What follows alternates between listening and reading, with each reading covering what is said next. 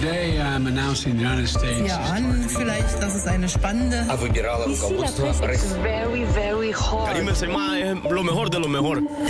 La revue de presse internationale sur Europe 1. Nous irons ce matin au Mexique et en Algérie.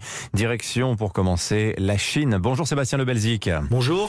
À la une chez vous ce matin. Alors la une de l'actualité aujourd'hui en Chine, les centres de quarantaine dont la construction se multiplie dans le pays. Celui de Shanghai par exemple, 130 000 lits installés en quelques jours est à la une du Global Times.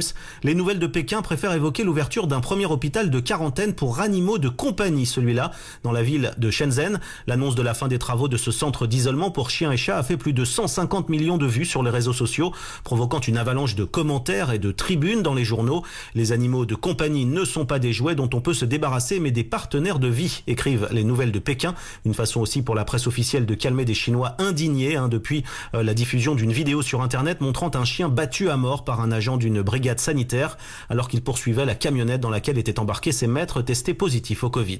Merci Sébastien Le Belzic. Direction Alger à présent. Euh, Nous rejoignons Nour Chahine. Bonjour Nour. Bonjour. De quoi parle-t-on chez vous? Eh bien, dans la presse, on revient sur la cherté de la vie en ce mois de Ramadan, particulièrement les prix des produits de large consommation qui s'envolent, nous informe Liberté.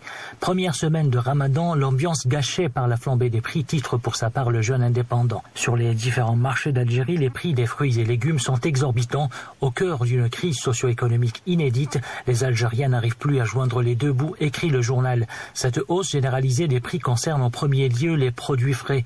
Certains ont connu une hausse de plus de 70%. Un problème de régulation du marché d'après les explications d'un représentant des commerçants qui s'est exprimé dans les colonnes du journal L'Expression.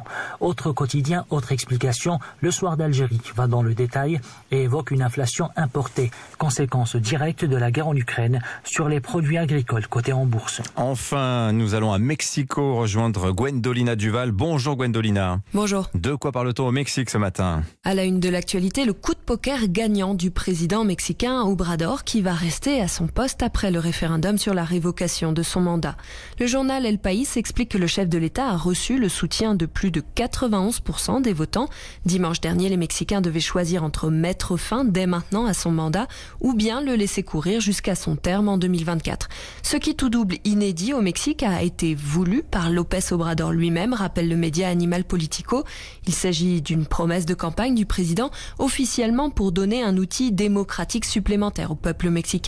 En réalité, compte tenu de sa très grande popularité, il ne courait aucun risque et c'était un moyen de promouvoir son image.